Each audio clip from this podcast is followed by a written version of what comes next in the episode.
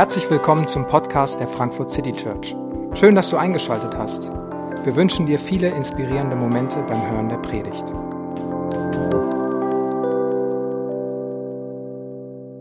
Hallo, schönen guten Abend, schön, dass ihr da seid. Mein Name ist David, ich bin hier Pastor und ich freue mich, dass wir heute dieses Thema haben, diese Geschichte von Mose uns äh, näher angucken dürfen. Und der Titel für heute ist eine beängstigende Begegnung. Und es ist dieser Mose, diese große Figur der Bibel, der hier als jemand vorgestellt wird, der Fragen hat, wie wir sie vielleicht auch haben. Kann ich das? Schaffe ich das?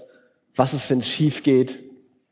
Der offenbart, dass er Ängste und Zweifel mit sich herumträgt.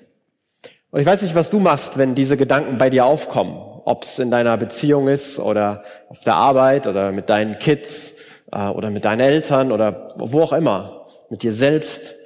Kann ich das? Schaffe ich das? Wie wird das? Was ist, wenn es schief geht? Das wird doch bestimmt schief gehen, wenn diese Fragen aufkommen. Und ich glaube, wir haben ein generelles Muster in unserer Gesellschaft entwickelt, dass wir merken, wenn Ängste und Zweifel aufkommen, dann versuchen wir Kontrolle zu bekommen. Wir haben diese Zweifel und diese, diese Ängste und deswegen spielen wir alle Szenarien durch und versuchen uns schon mal vorzubereiten und Kontrolle zu bekommen. Wenn wir merken, wir haben da eine Wissenslücke, dann lesen wir einen Blog durch, hören einen Podcast an, lesen uns ein Buch durch oder reden mit Leuten, die wir für kompetent halten, dass wir ein bisschen Kontrolle zurückbekommen könnten. Versicherungen verkaufen läuft super. Man kann mittlerweile allen möglichen Quatsch äh, versichern. Niemand traut mehr seinen Freunden, dass der Restaurantvorschlag wirklich gut ist, sondern jeder liest sich diese äh, Bewertungen durch, ob man denn da wirklich hingehen kann und was man denn da bestellen sollte und was man da nicht bestellen sollte. So ein bisschen Kontrolle zurückbekommen.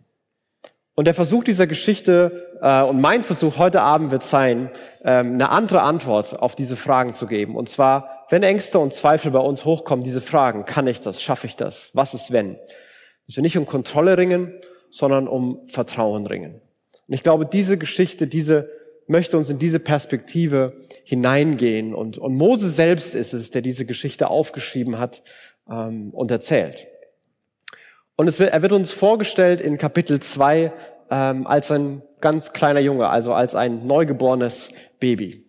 Es ist das Jahr ungefähr 1500 vor Christus und die Mose ist, gehört zum Volk Israel und die haben in Ägypten gelebt und es gab eine, eine brutale Regel von einem Unrechtsregime, das dort ähm, geherrscht hat und die war, wir wollen die Juden, die Israeliten unterdrücken ähm, und deswegen verdonnern wir sie zu Sklavenarbeit und versklaven ein ganzes Volk. Und deswegen, damit sie nicht mehr werden, töten wir ihre Söhne. Und wir haben Soldaten und wir haben Aufseher und die gehen da durch die Dörfer und immer wenn sie Neugeborene sehen und wenn sie Kinder sehen, dann sollen sie ähm, ihre Befehle befolgen und diese Kinder ähm, ermorden. Und Moses Mutter bekommt diesen Sohn, weiß das alles, sieht das alles und denkt sich, nee, also irgend, da muss es auch irgendeine Lösung geben. Wir müssen diesen Jungen irgendwie gerettet kriegen. Und sie an ihrer Verzweiflung kommt auf die Idee, ich baue ein, ein Körbchen und den, das setze ich auf den, auf den Nil aus. Und ich sage meiner Schwester, die soll, die soll da in Abstand mitlaufen. Und immer dann, und, und vielleicht rettet es ja jemand. Und bevor das ins Meer getrieben wird, soll sie es dann wieder rausholen und nochmal versuchen. Ich weiß nicht, was der Plan war, aber aus der Verzweiflung heraus, irgendwas muss ich doch tun, um mein Kind zu retten. Und so wird Mose, dieses kleine, schreiende Baby, in einen Korb gesetzt, versteht die Welt nicht, aber treibt auf dem Fluss. Und wie es der Zufall äh, so will oder wie die Geschichte geführt ist, ähm, nimmt eine Frau dieses, dieses, hört, sieht diesen schreienden Korb und denkt sich, warum schreit der Korb und kommt dann näher und oder ist ja ein Kind drin und ist auf einmal ganz verliebt und was für ein süßes Kind und sie möchte es unbedingt adoptieren. Diese Frau ist zufälligerweise die Prinzessin von Ägypten, die Tochter des Pharaos. Und sie geht also zu ihrem Vater, dem Pharao, der eigentlich befohlen hat, alle hebräischen Kinder zu töten und sagt, Papa, Papa, bitte, der ist so süß, kann ich den denn behalten? Der soll mein Sohn sein, ich möchte den haben. Warum und wieso, wissen wir nicht, wird uns nicht gesagt. Auf jeden Fall wird dem stattgegeben. Der Vater sagt nur, Herr, hör mal zu, ich weiß nicht, wie du den versorgen willst. Also du kannst ja nicht, nicht stillen oder dich kümmern oder irgendwas. Ähm, und dann kommt es so, dass die Mutter von Mose, Mose tatsächlich die ersten Jahre aufziehen darf und sich kümmern darf und muss ihn dann allerdings irgendwann zurückgeben, dass er als ägyptischer Prinz aufwächst.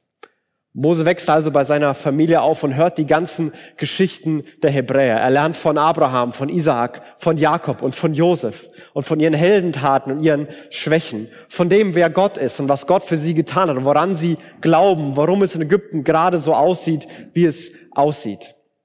Als er dann alt genug ist, muss er an den ägyptischen Hof und wird dort von den ägyptischen Gelehrten und Kriegsveteranen und, und, und, Sprachwissenschaftlern in allen Künsten der ägyptischen Sprache und Kampfkunst und Kultur ausgebildet und er wächst als Prinz Ägyptens heran.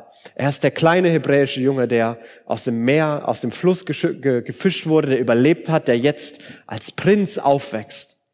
Und Mose selbst ist sich seiner besonderen Geschichte anscheinend bewusst. Und Mose ist ja auch bewusst, wo er herkommt. Eines Tages, ähm, er ist vielleicht so 30, 40 irgendwie so, geht er einmal durch, durchs Land und will mal gucken, hey, wie geht's denn eigentlich meinem Volk, da wo ich eigentlich herkomme?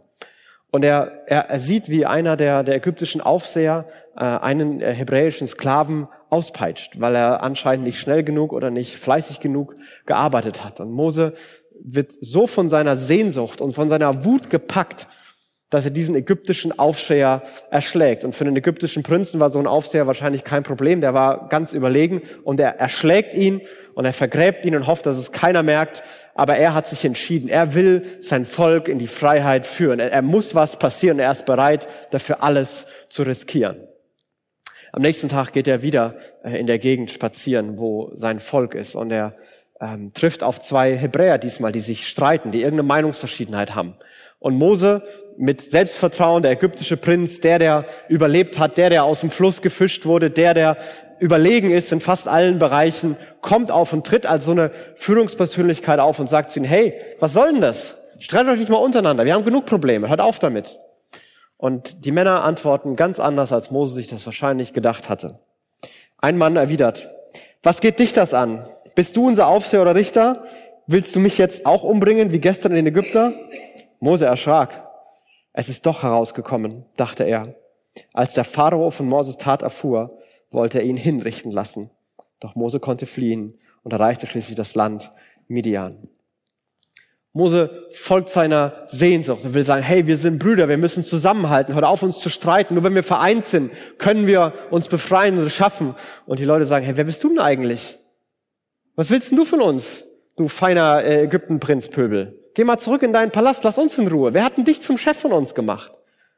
Und sie lehnen ihn ab. Und der Pharao bekommt mit, was passiert ist. Und eigentlich, dass ein ägyptischer Prinz irgendeinen Ägypter erschlägt, das hätte keinen interessiert. Ähm, das, das war damals, wenn ein Prinz einen umbringen wollte, dann durfte ein Prinz das machen. Der war quasi Gottstatus in dem, in dem Staat. Aber das ist Hochverrat. Er, er verbündet sich mit dem Volk, das eigentlich unterdrückt werden soll, das eigentlich fertig gemacht werden soll. Und so muss Mose fliehen und er geht in das Land Midian. Und wenn du noch nie gehört hast, wo das ist und, und noch nie gehört hast, dass da jemand in Urlaub war, liegt daran, dass es eine Wüste, da will keiner hin. Da wollten noch nicht mal die Ägypter hin, um Mose zu finden. Die haben einfach gesagt, gut, lass den Mann in die Wüste laufen, solange er in der Wüste bleibt, da soll er da bleiben. Und Mose, der mit dieser dieser besonderen Geschichte aufwacht, der diese äh, aufwächst, der diese besondere Sehnsucht in sich verspürt für sein Volk, der aus eigener Kraft alles riskiert, alles versucht, der sich einsetzt, wird von seinem eigenen Volk abgelehnt, von seiner Adoptivfamilie ab, abgelehnt.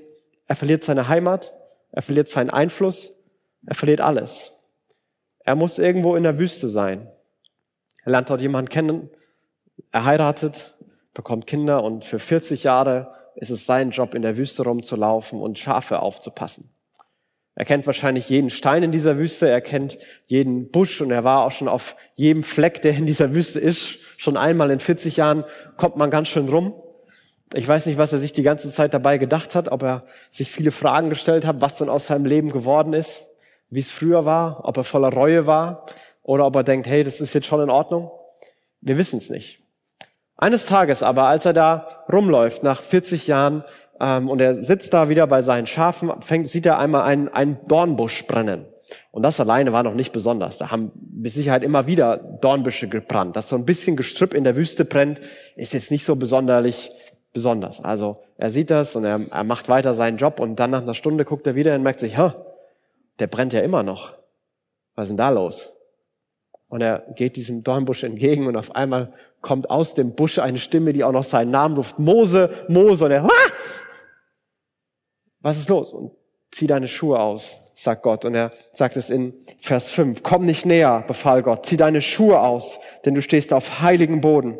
Ich bin der Gott, den dein Vater verehrt hat, der Gott Abrahams, Isaaks und Jakobs. Mose verhüllte sein Angesicht, dann hat er Angst davor, Gott anzusehen. Komm nicht näher, der Boden, auf dem du stehst, ist heilig. Das war ein Wüstenboden, über den Mose schon tausendmal gelaufen ist. Aber diesmal ist alles anders. Dieser Busch ist besonders. Diese Stimme, die kennt seinen Namen, die, die ruft ihm entgegen und die stellt sich auch noch als der Gott vor, dessen Geschichten er gehört hat als kleiner Junge. Als der Gott Abrahams, Isaaks und Jakobs. Anscheinend ist das alles wahr. Anscheinend war es nicht nur ein Traum und eine Spinnerei, was er damals von seiner Mama gehört hat an Geschichten. Anscheinend ist es wahr und er begegnet ihm hier mitten in der Wüste, dem gescheiterten Mose, begegnet dieser Gott und er kennt ihn ganz persönlich. Er nennt ihn beim Namen. Sagt, dieser Boden, wo du gerade bist, dieser Moment, der ist, der ist ganz heilig, der ist ganz besonders. Und Mose ist, ist ehrfürchtig, angsterfüllt. Er, kann gar nicht hinschauen, zieht seine Schuhe aus und, und weiß gar nicht so genau, was er machen soll. Muss er aber auch nicht, weil Gott derjenige ist, der jetzt die Handlung und das Gespräch an sich reißt. Der Herr sagte, ich habe gesehen, wie schlecht es meinem Volk in Ägypten geht. Und ich habe auch gehört, wie sie über, über ihre Unterdrückung klagen. Ich weiß genau, was sie dort erleiden müssen. Nun bin ich herabgekommen, um sie aus der Gewalt der Ägypter zu retten. Ich will sie aus diesem Land herausführen und ein gutes, großes Land bringen, in dem selbst Milch und Honig im Überfluss gibt. Gott beginnt zu erklären, warum er diesem Mose begegnet. Ich habe gesehen, wie es meinem Volk geht. Ich habe ihre Fragen, ihre Schreie gehört. Gott, wo bist du? Warum geht's uns so? Warum machst du nichts? Was ist hier los? Ich habe sie nicht vergessen. Ich habe sie gehört. Und dann sagt er in Vers 8, ich bin gekommen. Ich selbst komme, um jetzt für mein Volk zu kämpfen. Ich selbst komme, um zu befreien. Ich bin der, der das zu seiner Aufgabe macht. Ich schreibe mir das Ganze oben auf meine To-Do-Liste. Ich befreie mein Volk und ich bringe sie in ein Land, in ein großes Land. Ich werde ihnen Freiheit und Wohlstand verschaffen. Ich komme, ich werde kämpfen. Gott selbst ist der, der es an sich zieht, an sich reißt, der der Hauptakteur ist. Er geht nicht zu Mose und sagt, hey, was machst du denn hier in der Wüste? Ja, nur weil die einmal dich verfolgen, jetzt, hier, kämpfen wir ein bisschen, Junge. Mal die Hosen hoch und los geht's. Wieder zurück und kämpfen. Streng dich mal an. Er sagt, ich bin der, der kämpfen wird. Aber er begegnet diesem Mose, diesem Mann mit der besonderen Geschichte, der trotzdem seit 40 Jahren in der Wüste feststeckt. Und dort, dort in der Wüste begegnet er ihm. Nicht am Königshof, als Mose noch Einfluss hatte, als er noch jung und dynamisch war. Jetzt Jetzt zeigt sich Gott ihm und offenbart sich ihm und sagt ihm, wer er ist. Und Gott kommt mit der ganz bestimmten Absicht zu Mose. Und Gott sagt, darum geh nach Ägypten, Mose. Ich sende dich zum Pharao, denn du sollst mein Volk Israel aus Ägypten herausführen. Aber Mose erwiderte, ich soll zum Pharao gehen, die Israeliten aus Ägypten herausführen? Wer bin ich schon? Gott kommt und er gibt ihm diese Aufgabe. Mose, geh nach Ägypten, geh zum Pharao und sag ihm, dass mein Volk gehen soll und geh zu deinem Volk und dann führe sie heraus. Werde ihr Anführer. Und Mose sagt, sag mal, ich soll nach Ägypten gehen? Ich soll zu, zu dem Volk gehen? Wer bin ich schon? Weißt du, mit wem du redest? Ich, das habe ich schon probiert. Was du mir gerade befiehlst, das habe ich probiert. Genau daran bin ich gescheitert. Ich wollte es versuchen. Aber dieser Pharao, zu dem ich gehen soll, der bringt mich um, wenn er mich nur sieht. Da kann ich gar nicht reden. Der, der tötet mich einfach. Und das Volk, die haben mich schon abgelehnt. Was, wer bin ich denn? Das kann ich nicht. Das schaffe ich nicht. Ich bin seit 40 Jahren in dieser Wüste. Wenn du früher gekommen wärst, vielleicht, da hatte ich noch Leidenschaft, aber ich hänge hier fest. Das war's für mich. Ich passe auf die Schafe auf. Ich kümmere mich um meine Familie. Wer bin ich schon? Ich kann die da nicht rausholen. Und Gott sagt ihm, doch, du wirst das machen. Er gibt ihm diesen Auftrag. Und aus Moses Sehnsucht wird in diesem Moment, wo, wo Gott diesen Auftrag gibt, eine echte Berufung. Da, wo Sehnsucht und Sinn und, und Gottes Auftrag dazu zusammenkommen, da wird, da entsteht Berufung. Und er wird ihn, und Gott beruft hier Mose. Er sagt, er gibt ihm einen Auftrag, die an seine Sehnsucht andockt, die Mose immer schon hatte. Aber Moses Geschichte, die holt ihn ein. Und Moses Geschichte lässt ihn an sich selbst, an seiner Berufung und an Gott zweifeln. Mose hat all diese Stimmen in seinem Kopf. Kann ich das? Schaffe ich das? Das ist doch schon schief gegangen. Was ist, wenn es wieder schief geht? Wenn ich wieder abgelehnt werde? Und Gott sagt, okay, du kriegst ein Zeichen von mir. Du wirst wieder hierher kommen. Und nicht nur wir beide, sondern das ganze Volk wird hier sein und ihr werdet hier mich anbeten und ich werde bei dir sein den ganzen Weg bis dahin. Und Mose scheint sich darauf einzulassen. Okay, jetzt Gut, wir stellen uns vor, ich gehe jetzt zu dem Volk und dann gehe ich zu denen und sage, ich habe da äh, Gott Abrahams, Isaaks in der Wüste gesehen. Die werden doch bestimmt fragen, wie du heißt. Was, was soll ich denen dann sagen, wenn die mich fragen, wie heißt er denn? Und Gott gibt mitten in der Wüste einem gescheiterten Mann eine der tiefgreifendsten Offenbarungen darüber, wer er ist und was sein Name ist. Gott antwortet, ich bin, der ich bin. Darum sage den Israeliten, ich bin, hat mich zu euch gesandt. Ich bin, der ich bin. Sag ihnen, ich bin, hat mich zu euch gesandt. Das ist eine Variation des hebräischen Wortes für sein und äh, ausgesprochen dieser Gottesname, wenn man ihn sprechen würde, ist Yahweh hört man nicht, weil Juden bis heute sich nicht trauen, diesen Namen auszusprechen. Sie nehmen nichts mal, was so ähnlich klingt, sondern sie sagen immer Adonai, dass man gar nicht in Versuchung kommt, diesen Namen auszusprechen, der so ehrfurchtsgebietend und groß ist. Und bis heute trauen sich Juden nicht, den auszusprechen. Wenn ihr im Alten Testament lest und überall dort, wo Herr steht, in alles in Großbuchstaben, großes H, großes E, zwei große Rs, da steht dieses Wort, da steht dieser Yahweh, da ist dieser Ich bin, der große Ich bin, der Ich bin, steht da dahinter. Und so stellt sich Gott hier vor.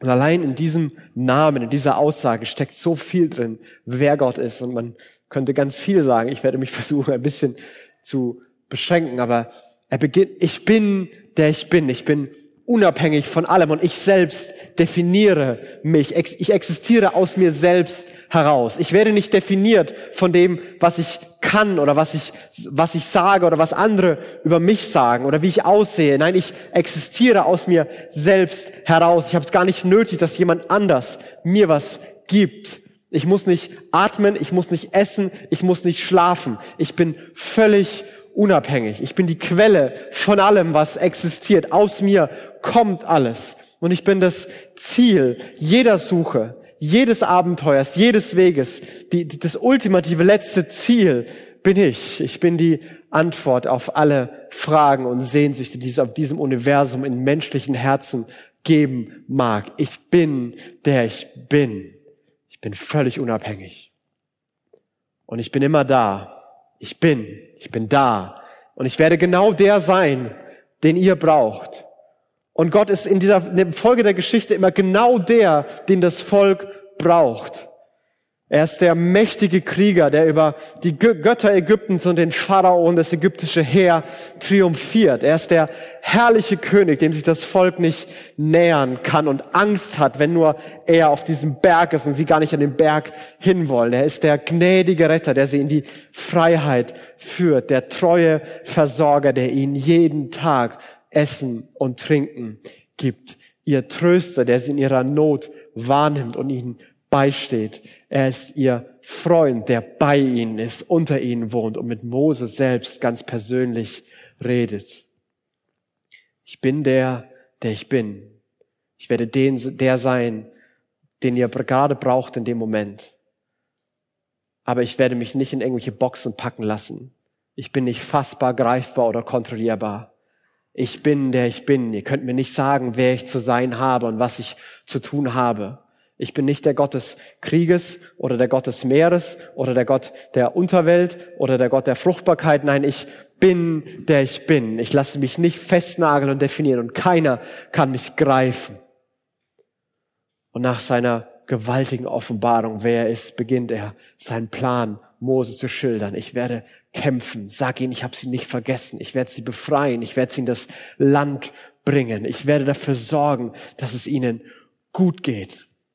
Und Mose hat diesen Moment, wo er ganz alleine in der Wüste diese Erfahrung mit Gott hat und macht.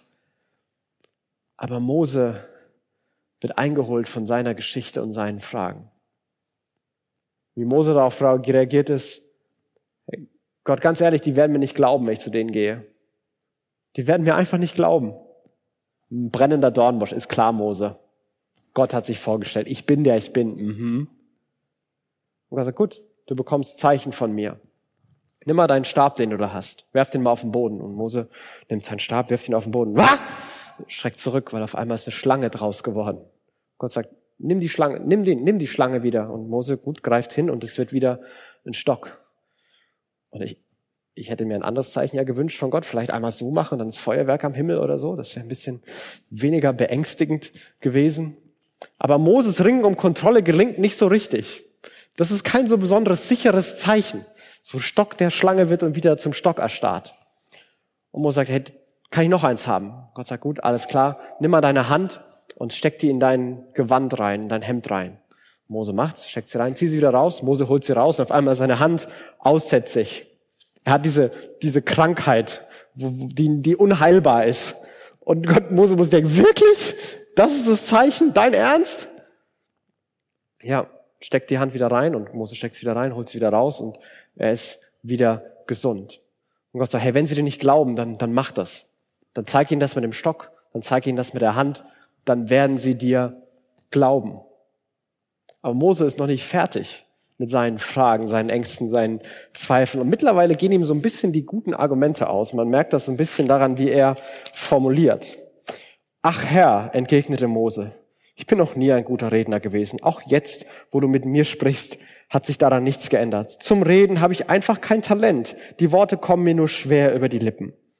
Aber der Herr sagte, wer hat denn den Menschen den Mund gegeben? Wer ist es, der die Stummen oder der sie stumm oder taub, sehend oder blind macht? Das bin doch wohl ich, der Herr.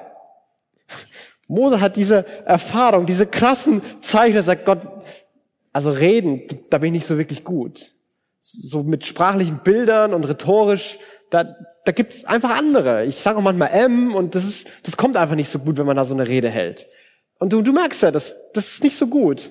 Ich würde mir denken, für jemanden, der nicht reden kann, gibt's so ganz schön viele Widerworte. Aber Gott geht da nochmal auf ihn ein, aber jetzt schon so leicht angepisst. So, hey, was glaubst du eigentlich, wer den Mund dir gegeben hat? Wenn ich sag, du sollst reden, und wenn ich dir die Worte gebe, dann wirst du das auch können. Jetzt hör doch mal endlich auf, dich die ganze Zeit um dich zu drehen. Um was du nicht kannst und was du nicht geschafft hast. Hast du nicht verstanden, Mose, dass es überhaupt nicht um dich, auf dich ankommt? Ich bin gekommen, um mein Volk zu befreien. Ich bin der, ich bin. Ich bin der große, mächtige Gott. Und ich gebe dir einen Auftrag, dass du es machen sollst. Das kommt doch nicht auf dich an. Ich berufe dich und dann befähige ich dich auch dazu. Jetzt hör doch mal auf, dich um dich zu drehen. Und guck mal, was du gesehen hast und erlebt hast und wer ich bin. Und Mose zieht jetzt sein Ass aus dem Ärmel, sein letztes Argument, diesmal rhetorisch brillant, und er sagt folgendes. Doch Mose bat, ach Herr, sende doch lieber einen anderen. Da wurde der Herr zornig und erwiderte, ich weiß, dass dein Bruder Aaron, der Levit, sehr gut reden kann. Er ist schon unterwegs und er kommt dir entgegen. Sag ihm, was er den Israeliten ausrichten soll. Mose gehen anscheinend die Argumente aus und er sagt so, Gott, ich, ich kann einfach nicht. Ich will auch nicht. Das mit dem Dornbusch war cool. Das werde ich nicht vergessen. Dein Name, wow, da, da staune ich. Das mit den, das mit den Zeichen, das werde ich nur machen, wenn ich echt in Not bin, sonst nicht. Danke für die Erfahrung, ist echt cool, aber nimm dir doch jemand anders. Da gibt's doch so viele Leute. Warum denn ich? Lass mich doch einfach hier sein. Und Gott ist nicht der, der hier so, ach Mose, du armer Junge, reagiert, sondern Gott wird sauer. Gott wird zornig.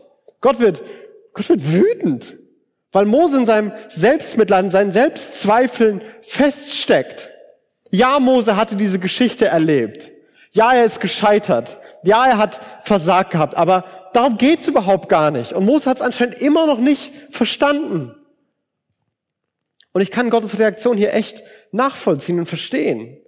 Ich finde es, das macht mich echt wütend, wenn ich mit Leuten rede und man hat ermutigend was gesagt und die Perspektive aufgezeigt und ich helfe dir und ich bin bei dir und ich mache das mit dir und ich kann nicht, ich schaffe das nicht, das ist einfach meine Geschichte, da geht immer alles schief, das, das wird immer wieder blöd sein, ich, ich bin einfach nicht gut und ich kann das auch einfach gar nicht.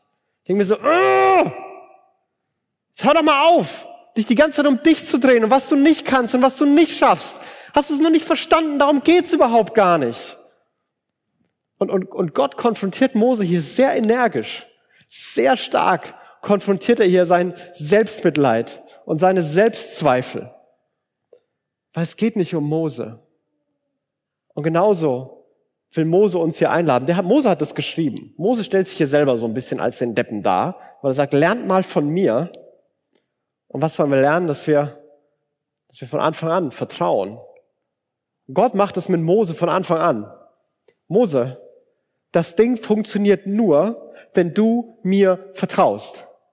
Die Zeichen, die ich dir gegeben habe, also das braucht jedes Mal wieder neu Vertrauen, die Schlange wieder anzufassen und die Hand, dass die wieder gesund wird. Jedes Mal neu muss Mose vertrauen. Das ist nicht für alle Zeiten jetzt geregelt. Du musst mir vertrauen, Mose. Ich mach das. Ich sag dir, was du sagen sollst. Jetzt geh zum Pharao und sag ihm, der soll sie gehen lassen und geh zu meinem Volk und werd ihr Anführer und führe sie in die Freiheit. Hör auf, dich mit deinen Selbstzweifeln zu beschäftigen. Hör auf, dich die ganze Zeit über das zu definieren, was irgendwann damals passiert ist. Guck mal auf mich. Guck mal, wer ich bin. Guck mal, was ich getan habe. Guck mal, was ich tun will. Es geht dir überhaupt gar nicht um dich, um deine Ängste, um dein Scheitern. Und Gott konfrontiert hier wirklich stark und lädt gleichzeitig ein, hey, vertrau mir. Auf Ängste und Verletzungen geht Gott ein. Und er redet mit Mose und er geht einen Weg mit Mose und er ist geduldig. Aber dieses, ich bleib hier in der Wüste, ich bleib hier sitzen, das geht nicht. Das geht einfach nicht. Dafür hat Gott Mose und uns viel zu lieb. Und Gott sorgt trotzdem noch ein bisschen für Mose. Er schickt ihm Aaron. Und Mose muss eben Aaron dann erklären, was er sagen soll. Aber Mose kommt irgendwie nicht drum rum. Er ruft ihn da rein und sagt, hey, du sollst das machen. Mit dem Blick auf mich. Und genauso, glaube ich, sind wir heute herausgefordert, den Blick immer mal wieder von uns wegzubekommen, uns selbst nicht so wichtig zu nehmen, wer wir sind, was wir können, wie unser Image ist, wie wir wirken. Unseren Blick auf auf Gott zu bekommen. Denn Gott ist es, der, der uns geschaffen hat. Jeden von uns. Gott hat uns gemacht. Wir sind nicht hier aus, aus Zufall. Und unsere Sehnsüchte, wonach wir uns sehnen, wovon wir träumen, die, die, die sind nicht aus Zufall in uns. Dass du dich nach Gerechtigkeit sehnst, nach Versöhnung, dass du sozial Schwachen helfen willst, dich für die Umwelt einsetzen willst, mit Integrität in deinem Beruf weit kommen willst.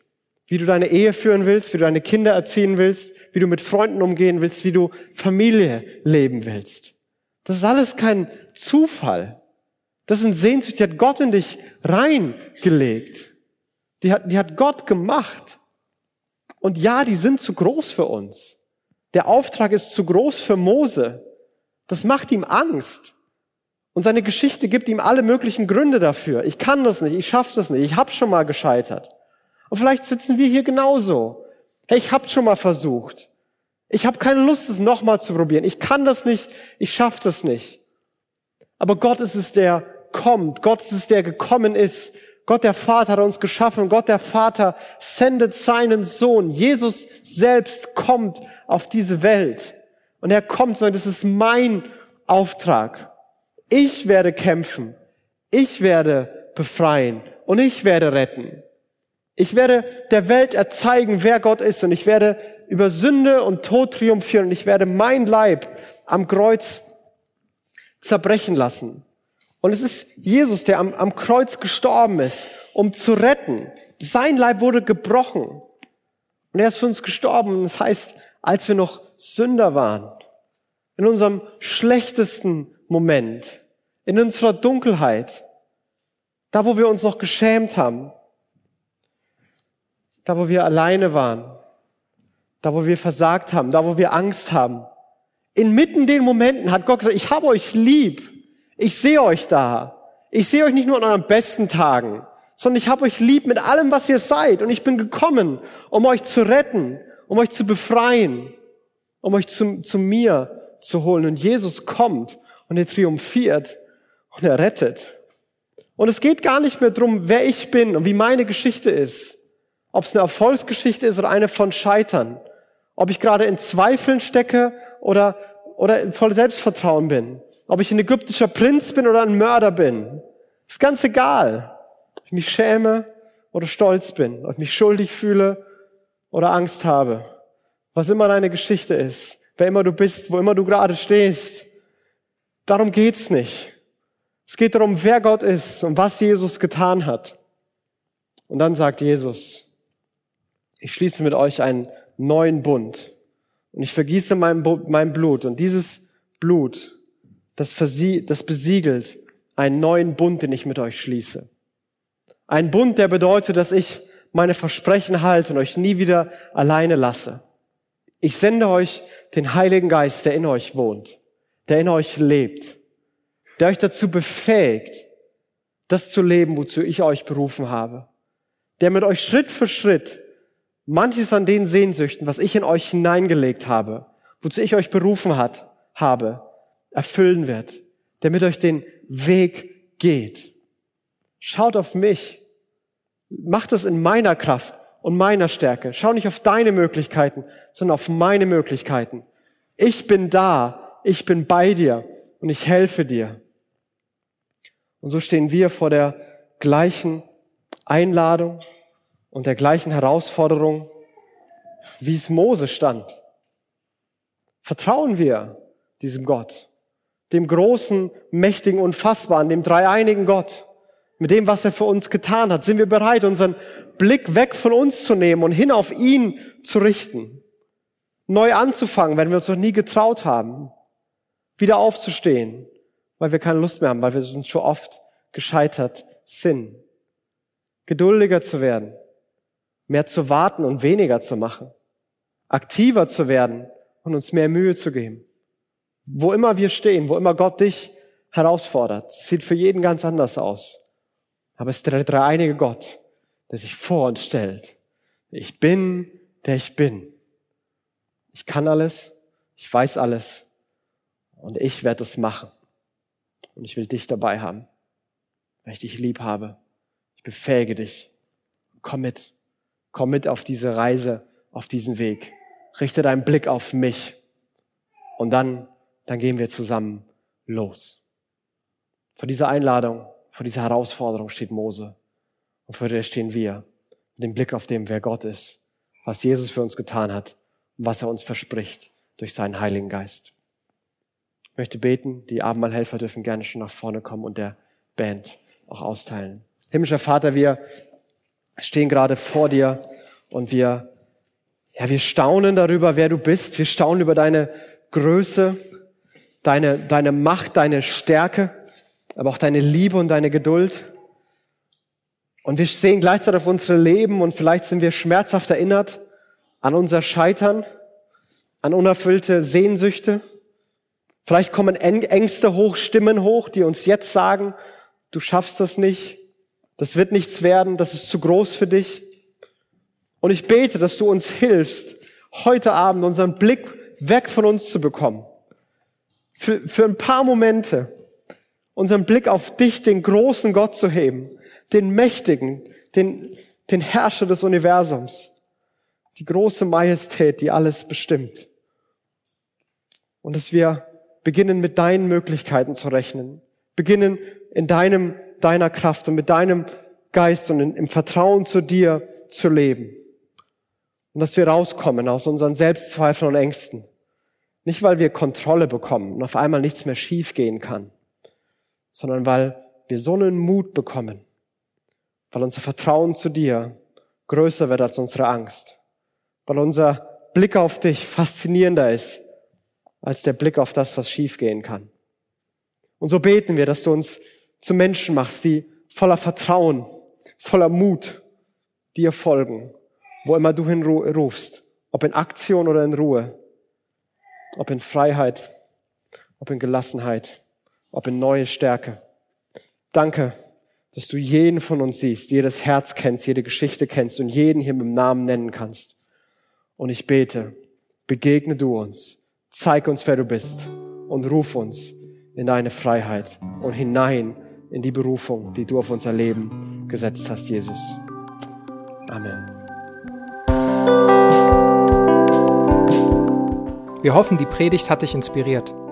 Wenn du uns kennenlernen möchtest, dann schau einfach mal auf unsere Homepage www.frankfurtcitychurch.de oder besuche uns in unseren Gottesdiensten. Bis dann!